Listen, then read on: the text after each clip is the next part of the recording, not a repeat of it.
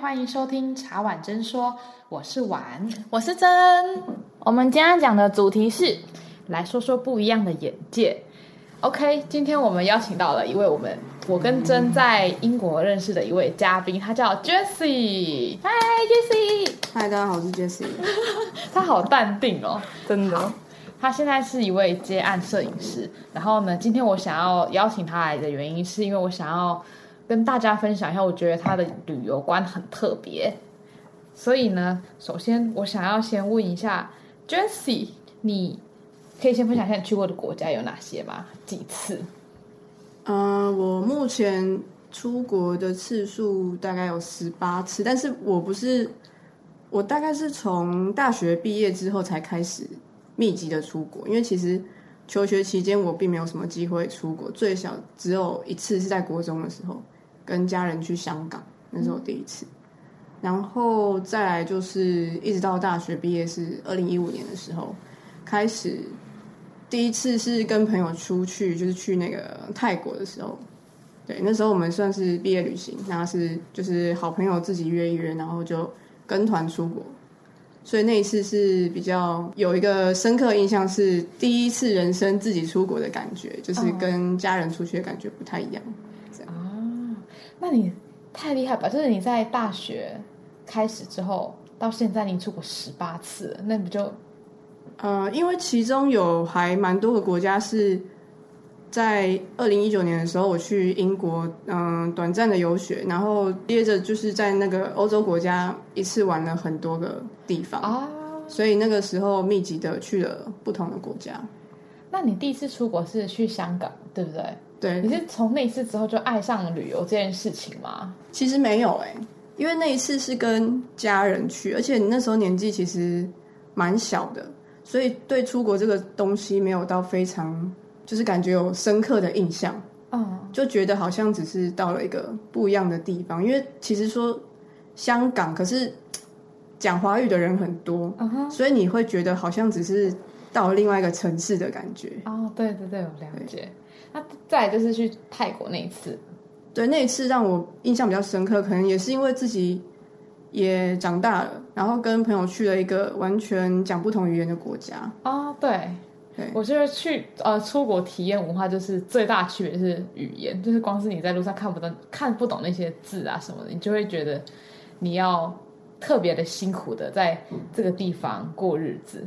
对，就有特别的感觉，觉得说你真的已经不是到一个你熟悉的国家。因为我之前去新加坡的时候，你还是看得懂一些，还会有一些人讲华语，所以你还是没有很深刻的感觉，说你好像你好像就离台湾的另一个地方的那种感觉。当然还是有一些些不一样，嗯。但我觉得泰国去完，你去完泰国之后，你就开启了你喜欢出国的原因吗？还是 对，应该就是开启了我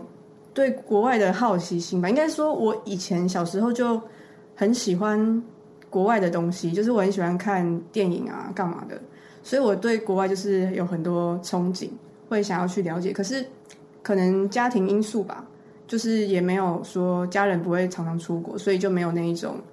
出国的欲望。然后一直到大学跟同学出国第一次之后，觉得这件事情很好玩，很新鲜，而且终于在一个地方我可以讲到一点不一样的语言，所以那个时候才发现 说，原来我会讲英你是泰文文吗，没有，我用英文啊。我也说哦去那里突然学会泰文，但是没有，我们在那边其实也会讲泰文啊，因为我们是跟团，所以导游其实都会教你简单的萨泰瓦文。迪卡，对对对对对对对对，我这是我有一啊，我还要讲一句，熊油是什么意思？肚子饿，然后最你重讲要的一你定要讲的越长，代表你越饿。所以有没有人就哦有，那永远都不会停这样，就是证明自己非常的饿这样。就是他会教你很多一些当地你，比如说你会用到英嗯英那个泰文，就是像什么。他说你在买东西的时候，你可能看到漂亮的姐姐，你就要跟她说“水晶晶”，就是漂亮的意思。哦然后男生好像就是“柔当当”，就是甩。 然后老很很有趣啊老当当，然后有一些字也很像台湾的脏话，就是那我个们今天还兼兼语言课，对所以大家记得在泰国如果看到美美女要讲水晶晶，对水晶晶，然后看到帅哥要讲什么楼当当，搂当 当、搂当当，这样子要重复一次，你就可以知道。但我现在其实有一点忘记，只是我记得发音就是差不多这样子。好对，那我想要知道你是怎么认识一个国家的？我自己的话，其实比较会喜欢，嗯，就是比较自由的行程，因为第一次是跟导游一起出去嘛。那其实我们那个团还蛮有趣的是，它不是全部都让你就是跟着团走，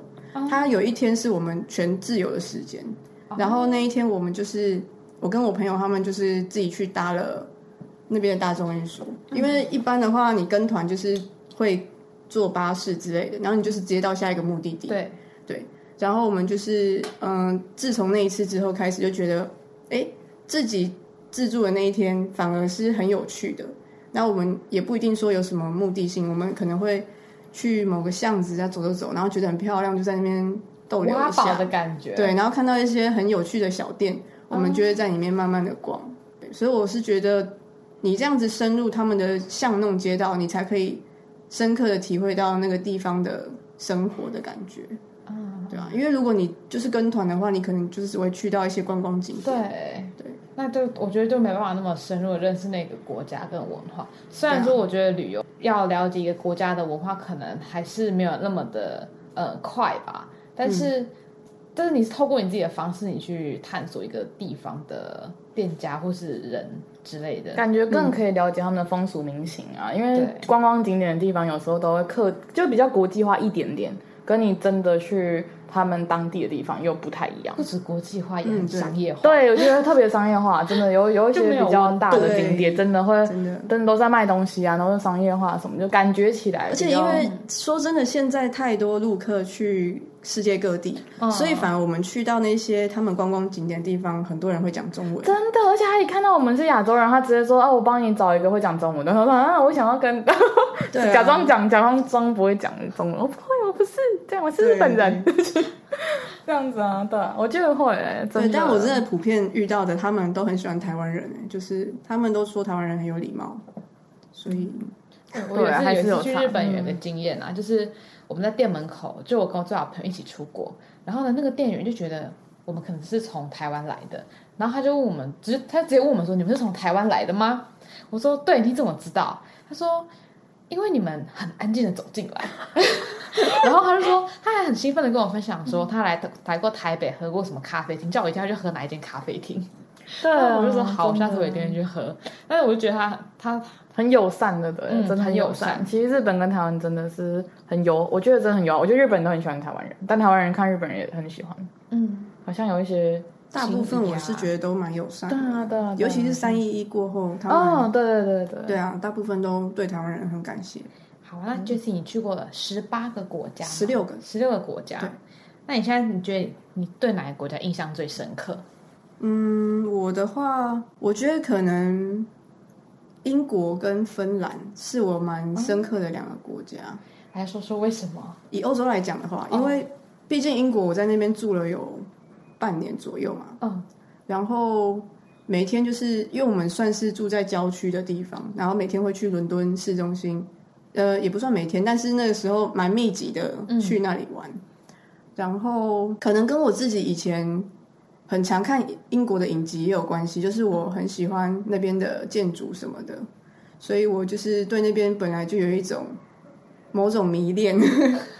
对，哎、对，他在他在家里每天都在看那个苏格兰的那个，啊，真的啊哦，因为因为那部片我追很久了，反正我就是很喜欢英国的剧，尤其是对就是欧洲那种十八、十九世纪的东西都很喜欢，嗯对，所以我就那时候去伦敦的时候就很兴奋，然后看到老建筑就很开心，对。哦然后去像之前去那个 Edinburgh 的时候也是，哦，真的，爱丁堡觉真的得超超棒那边真的很漂亮。很特别的一个地方，就对我觉得那边有对点像有宛特殊如的仙对对境的世外桃源。而且那边的建与世筑隔绝其实那边的建筑跟伦敦其实也差不蛮一多样，的完全好像偏灰灰偏色黑系，，因对为它里面黑灰的材质不太一样。好像是跟他们的气候还是土土质有关系吗？忘记我那时候去的时嗯候有特别有人讲过这件事情，我记就得设计风格跟他们采用的嗯，就是我记得他们好盖像法是建筑里面有加铅嘛，所以会黑黑的，对啊有点忘记。但但类是似的就是因为他们的建筑里面有添加其他的东西，然后让它建筑都会黑黑的，然后就是让那个城市多了一个神秘的感觉。嗯冷所以你灰会色调啊对，啊你会觉得到那边就是有一种神秘感，就是笼罩在这个城市，很棒。那你要不要分享一下你在英国伦敦有哪些地方好玩的的点可以推荐给大家？以一个在当地生呃以居民的身份认识这个城市，居民的身份哦，因为其实我们那时候住在那个 Beckenham 那边，我还蛮喜欢那边的生活步调，因为其实大家都还蛮友善的，我觉得、那时候遇到的邻居什么的都很友善，然后去超市啊，他们也不会特别觉得你很奇怪，可能可能我们那边有学校，所以蛮多亚洲人或者是其他国家的人学生，所以他们可能见怪不怪，不会说有特别那种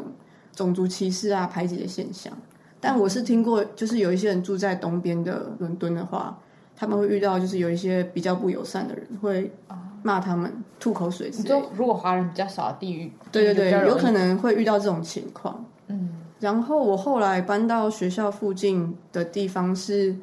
那一区，好像黑人的住家偏多，嗯所以其实那边我觉得也算是不会特别有太多的歧视问题，可能、嗯对啊，那边可能就是比较接受度高吧。哦，所以你觉得英国在你印在你的心里就是一个友善的国家？我觉得其实目对在你目对前个人种的接受度算很高，嗯因为他们可能那边比较多外来的人，所以他们不会说觉得说觉得你们就是嗯什么黄种人之类的、啊，比较少啦，但是还是有。哦，对，真的是不能避免，因为每个种族觉得自己很很优越吧。但是我们只要好好的尊重自己，跟好好尊重别人的文化，我觉得就够了。不管人家怎么看嗯待对你，啊你也不要因为这样子跟人家起正面冲突。对啊，那如果是以伦敦要介绍的话，我会我个人还蛮喜欢去那个 Shoreditch 那边，它哦就是、那边其实很多小店跟一些比较就是 boutique 的地方，它比较一些不像不像你一般看到的精品店，它是比较一些那种嗯小众品牌，可是很精致的那种小店。所以我觉得还蛮不错的。如果喜欢特殊的东西，你可以去那边挖宝。我记得我手表在 Shoreditch 买的对啊 s h o r d i t 那边很多不错，Shoreditch 的中文是我不知道它的中文是，等一下啊，好，反正它有个地铁站，它就叫 Shoreditch。我们等一下会一起附在那个简介栏。对好对，了我们学校简介栏就是我觉得去英国伦敦 Shoreditch 真的是一个很值得逛的地方，还有一个就是 Borough Market，啊，对真的超好吃的，它那个食物专门大家不都去那里吃东西吗？对啊还是只有我对啊应该 然后他那个时候就推荐我一家意大利面店，你记得吗？在 Borough 啊， Market 那一对，那些还不错。对，我好像有吃过一家，但我好像吃炖饭，不知道同一吃不同一家。应该我跟阿 Kina 去的， Borough Market 那一间是它，嗯、它是怎么讲？它算是意大利面店，可是我觉得它的意大利面跟我们一般吃到的不太一样。怎么说？它的面条跟一般的意大利面不太一样，然后它有一种面条很像台湾的台南的意面，我那时候吃到觉得很惊 讶，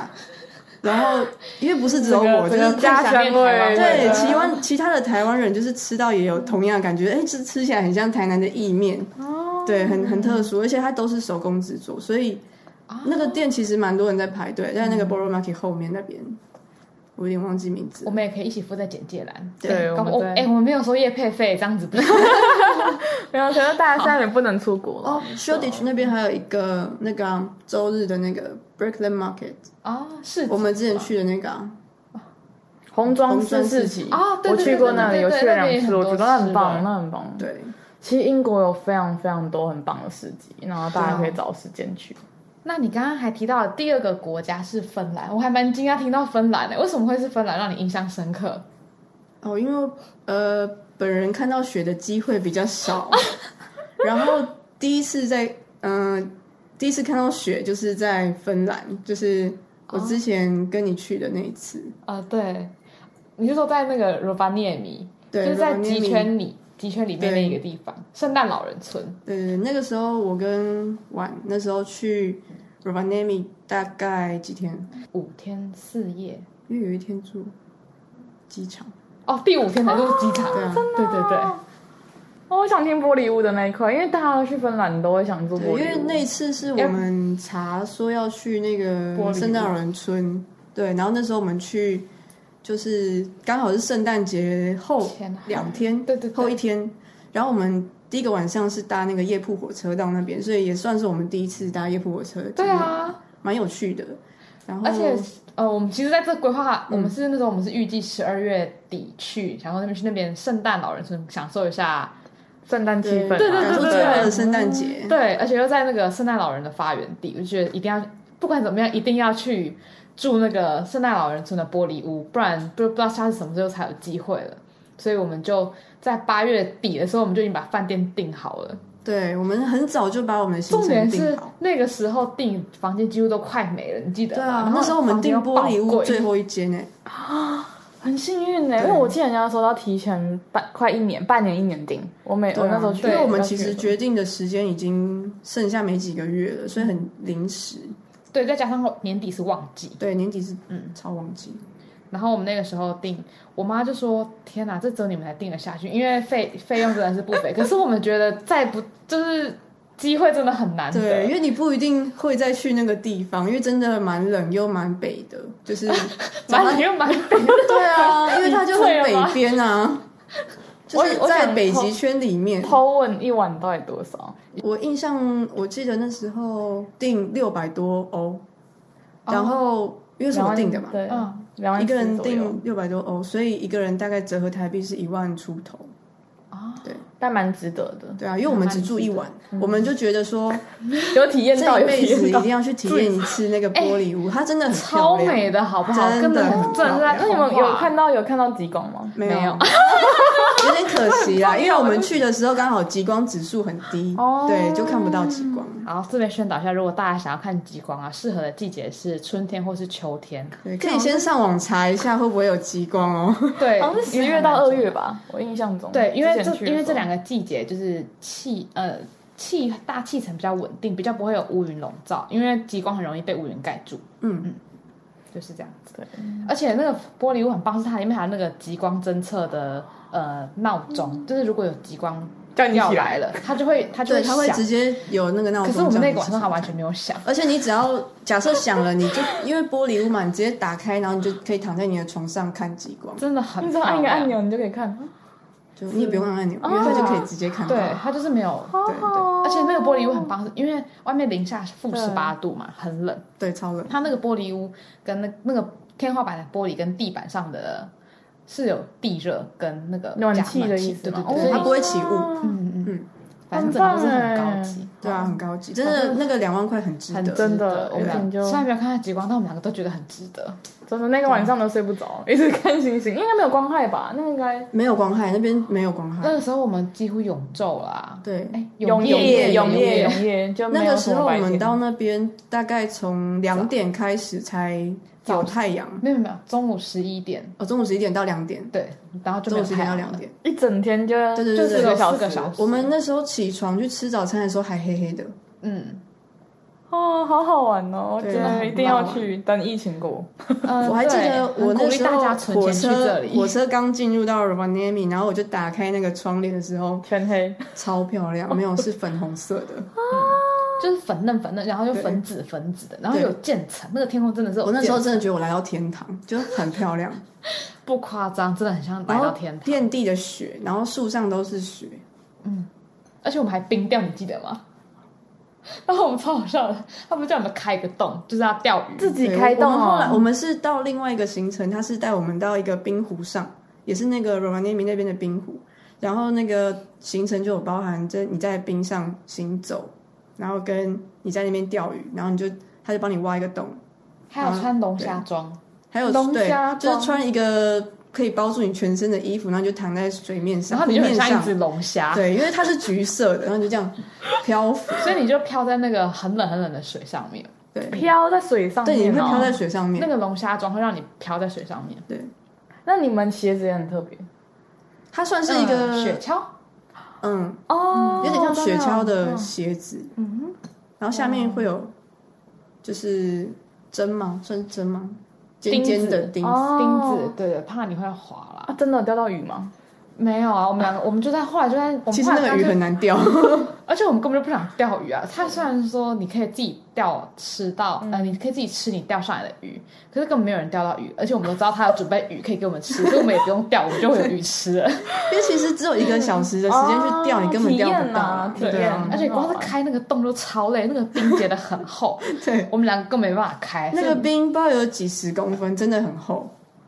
天，哦哪！要因为就是很厚，你才可以在上面走，不然就嗯会破掉。然后我们后来就直接放弃，我们不钓了，我们在嗯就那边在堆雪人，还在那边打雪仗，然后在那边吃那个姜饼，对，芬兰姜饼超好吃。对啊，天哪，啊好棒的经验哦，都想去了。对啊，其实欧洲很多国家我都很喜欢啊，只是，嗯、那个时候觉得最有印象还是那一片雪地，就整个是很很觉得很惊很惊艳，就对，是想很不到世惊界艳的上有感这觉种，呃被遗落的地方嘛的那种，会有一种世外桃源的地对方对的对感觉。，这样感觉跟那个 Scotland 没有不一样，因为两个都是那个可是我觉得不太一样的感觉，一个是自然景观，一个是有点像人文人文的，嗯因为斯对格对兰对算是人人文的对地方，这样。对这个区分对啊很明显。好，然后呢，那你还有没有在这个旅旅程，就是你整个旅游的经验里面，你有没有一个不想再你觉得你不想再去的地方？其实没有哎、因为我觉得每一个对方地方对我来说都很不一样，很新鲜。嗯，那而且你去第二次可能会跟你去第一次的感受不太一样，啊所以我不会觉得说，呃，我今天去到这个地方可能经验不是很好，我下次就绝对不可能再来这样。对啊，我会觉得你不同的时间来跟不同的旅伴，你会有不同的感受。没错。那你有没有什么很印象深刻的不好的经验？呃，比较不好的经验应该是在我跟珍去法国的时候吧。 可发以生了可以什么让你事讲讲，对，对，因为那时候其实我们，嗯、要去法国之前，他就一直很担心说会遇到扒手啊，或者是一些不好的状况。但我们就是有尽量去避免这件事，所以那时候我们就只带一个包包出门。然后因为我的外套本身很多口袋，所以我很多东西是藏在口袋里面。 然后就是一前一后啊，我就是他走在前面放，我就是背着包后背包包对对对，然后我就他跟在顾着我后的面，后背包。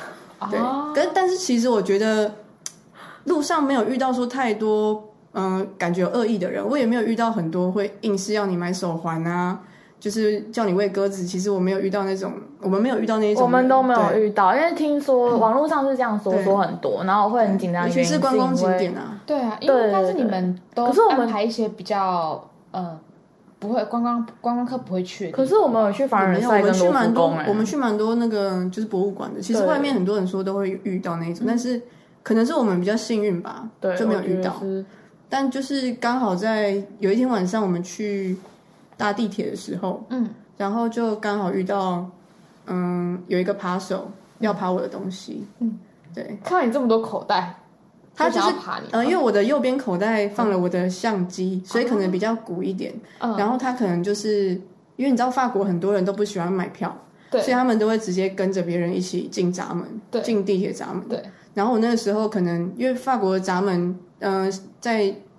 取票的时候，应该说你在放票的时候，其实有点不太好放，可能有点老旧吧。嗯所以那时候我在放的时候就有点卡住，嗯然后卡住的时候，他就跟在我的后面，可能就是想要一起进来，可是他就想要一起进来，又顺便摸了我的口袋。嗯对，然后我就立刻听到我的口袋的那个扣子被打开的声音，就是一个啪，然后我就下意识马上把我的口袋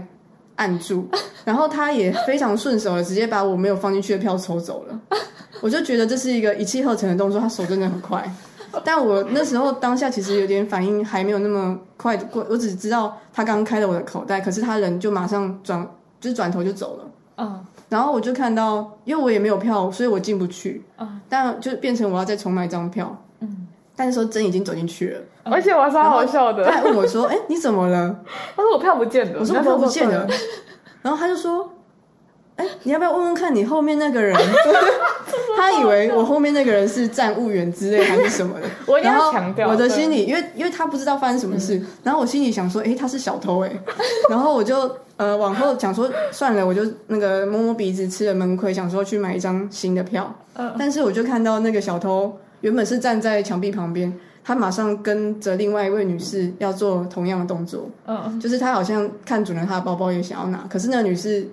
可能是用那个 B 卡的，很快就进去，然后他就马上又回到他的墙壁旁边，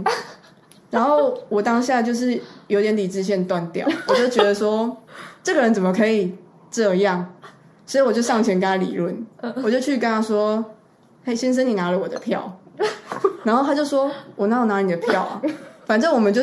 就是你知道，就是两个人一你一言我一语这样子争执了一下，然后我就有点恼火，我就直接说，反正我就是看到你拿了我的票，然后我就从他手上把他手上有一张票，我就把它抢过来，然后他就说，嗯，你去试啊。这绝对不是你的票，然后我就去试，果然那张就不是我的票，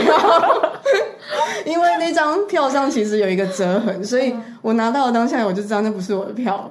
然后他就说：“你看吧，这不是你的票。”他就骂我神经病，然后我就我也骂他，反正就是骂一些不好听的脏话，小朋友不要学。然后骂完之后，那个他就他也很很生气，然后他就跑过来跟我理论，然后就吐我口水。可是因为他离我很远，所以他他也没有吐到啦。然后我就叫他滚开啦，就是叫他滚开这个地方。然后因为很多人看到我们在吵架，就大家都在看他，所以他就摸摸鼻子走了。对，然后我就买了一张票进去找真，然后真就完全不知道发生什么事，然后不知道发生什么事之后，我们去搭了捷运，呃，呃地铁，但过了一站我们就被赶下来，因为前面 罢工，真的所以那个经验我就觉得，哦，我我丢了两张票， 然后心情很不好。 我想要解释一下，因为他那时候好你那说个地铁站比较特别，是因为他那个闸门比较高，所以我其实是看不到他怎么样的，就是他嗯对对其实我他他看不就跟跟人一样高的闸你门知。道为什么要设那么高吗？他怕人家跳过去啊因为法国人会跳过去。哦，所以我那时候一过来，然后我想说，我那我就我就转过来看，哎，怎么 Jesse 没有跟，就是他怎么没有过来？然后我就发生什么事了然后那一个他说的抢匪，他穿的很像，我觉得他真的穿的很像站务员，然后穿蓝蓝色，然后又有黑色背心，就我认为的站务员的样子。 然后还要跟嗯他很就是一近，位很高的黑人女性啊，嗯，然后我就记得，想，然后他靠又又离他很近，对，然后我我想说他哪会来的种、欸？对，然后我就想说，会不会是他发现他进不去，然后他有去关心还是什么？我把他以为台湾，不好意思，我把他以为是台湾。然后我就想说，哎、杰西，你怎么不要问他？然后我就发现杰西突然变得很，就是就比较理直气壮的跟他在辩论。然后我想说，嗯奇怪，我认识他那么久，我从来没有看到那么生气。就那一次是真的很生气，然后一直我狂真的骂，蛮生气的。对，然后我就想说奇怪，Jesse 怎么就跟我认识的不太一样？然后后来他还在走过来，我说：“哎，你刚才问他， 而且我还在一个，我还在那个另一个世界，然后很单纯的想说到底发生什么事。”然后他说：“没有啊，那个是排手啊，什么什么什么，类似这样，就嗯就很好笑。我觉得是还好都没有被投，所以我们才可以这样笑笑的讲这对件啊事对情。啊，然后还有就是理直气像壮 的骂人，哎、还好你没事，因为你一个，你知道你一个小，你的一个女生，然后然后在哪边，她如果真的要对你干嘛，而且通常歹徒都是一一个群体的，嗯他跟旁边都有他的同党，所以有时候真的有点危险，不建议大家这样子。对因啊，为我建议大家真的不要这样子，因对为那边那个站它前面其实还有一个服务台，所以哦、对对那个对站务是有在看我们在干嘛的，所以我觉得如果是那个小偷可能就不敢做一些比较越矩的动作。对啊对，主要是如果怕这一群同党，如果他没有持武器对你不利，那你真的是或是他跟着你会回去，就是他会跟踪你，还干嘛？我就觉得在外面啦，还是大家以以和安全为最重要的考量。嗯，对，我还想邀请你们两个讲一下法国那一座山，圣明歇尔山，我超爱那一座山的。先说说你们到那边花了多久的时间，然后在那边只待了多久就回来，但是你们却又觉得，你们又觉得很值得。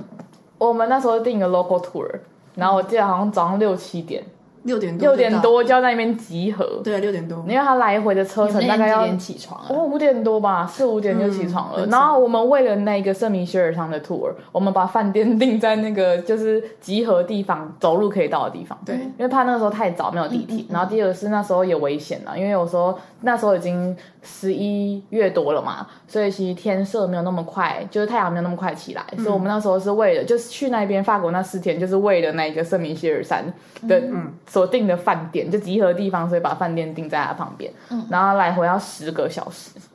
去五个小时，回来五个小时，你们怎么去的？是坐火车巴？士，啊巴它士有个他巴们是士，就是那个 tour 就是整个巴士一起带到那边，哦，那你们到那边之后，你们只待了多久？好像两三个小时吧，我记得，我记得真的应该有多两三小时三小时。至少三。可是前提是他那个他那个车子是把你放在一个很遥远的，就你还要走大概二十几分钟到那嗯对，个在他山们的啊。停车场，然对后啊会有接驳公车，可是你也可以选择用走的过去。但接驳公车也不多嗯啊，我们那时候是用走的去。我们是走过去，然后坐接驳公车回来。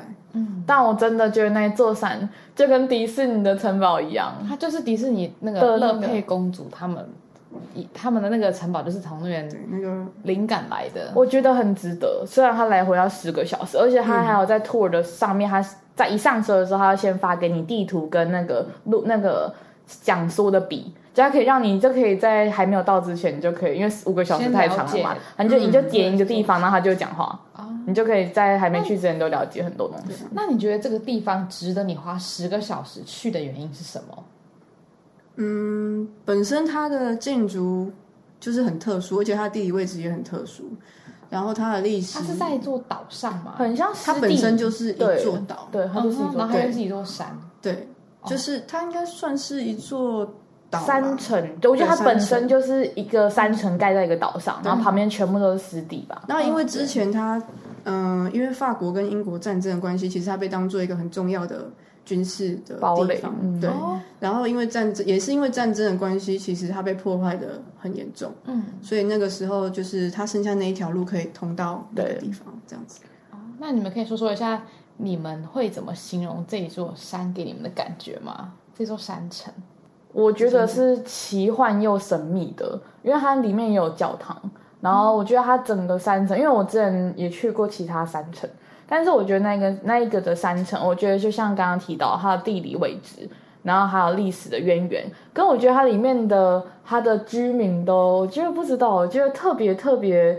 朴，就我很像来到了一个十八或十七世纪的一个地方。你你觉得呢？就是你觉得什么？就嗯像个村落的感觉，很就单你好像来到了一个城堡。邦，哦嗯然后那个城邦是他可能没有那么有机会跟外界的人接触到，自给可能就只有自足嘛观光客，对，他就是自自给自足，因为他旁边也没有其他的东西，他就是整座山城自己自己在营运的那种感觉。然后我会觉得值得，原因是因为我觉得他虽然花的时间很久。但是我觉得我在那边得到的，我觉得有些东西是你有时候看到的时候，你心灵上会感觉到说，哦，原来这个世界上有这样的东西，然后很多事情原来像你们刚刚提到的，原来那个城堡不是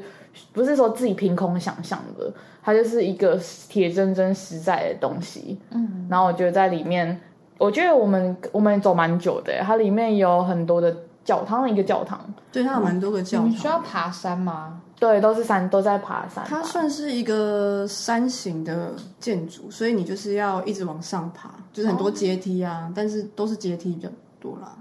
那你会怎么形容这一座山城？嗯，我觉得他应该会有一种孤傲的将军的感觉，因为他让我觉得他很宏伟，嗯哼，但是他又带有他的气质在，就是他的嘖神秘感嘛。对，然后又有一种好像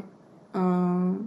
与世隔绝，但是你从远方看，它是一种感觉，但是当你近看的时候，你又会觉得它是另外一种感觉。对，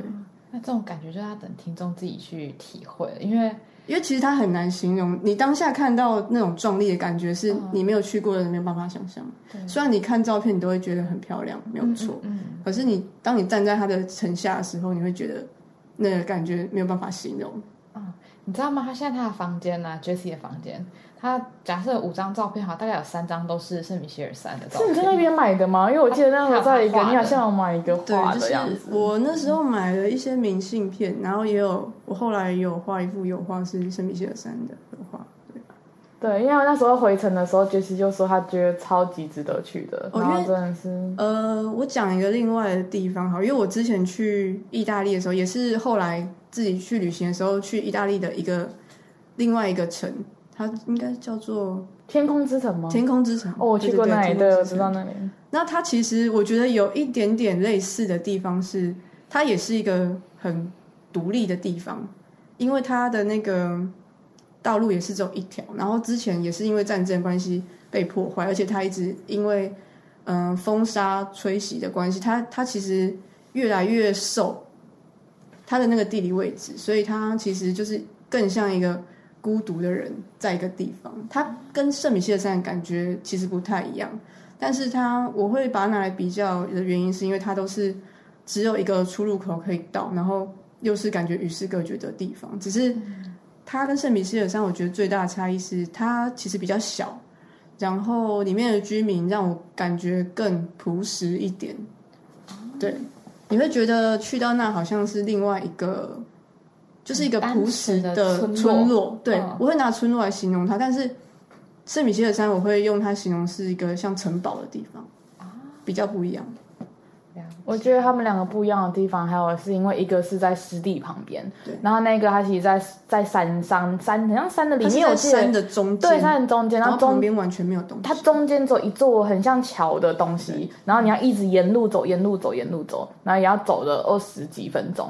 你才可以到那边。因为我到那边特别买个水晶球，它就是一座很小的、 很小、很小的路哦，就是在一真座的是一路。条很细然后的你就走走走，路那你就你走一走，通哦，你进了城门之后，你就是哇，对整片都是，就是你要来到一个，就是你像你刚刚讲的真的村很落，像一个村落，真的就它是一完个全村落不像圣米歇尔山里面那么的大，对，也它没有那个那么丰宏富伟的度感没有那么觉那么大，对然后对对但是还有更给人家恬静的感觉。对对，朴实恬就很，因为我在那边遇到的都是，好像我遇到老奶奶，我都我就哦觉得、对，哇那边很多老人真的就是很居住在那里，真的真的，然后都很慈祥，然后人很好很好的老奶奶，真的，对啊我都跟他们拍照，因为我觉得他们真的很可爱。对啊，好啦，那我们今天真的聊得很开心，也很谢谢 Jessie 跟我们分享她的旅游经验，还有她的旅游方式。喜欢我们今天的内容，别忘了在 Apple Podcast 上留下五颗星，以及有任何想法都欢迎在下方留言或是私讯给我们哦。拜拜。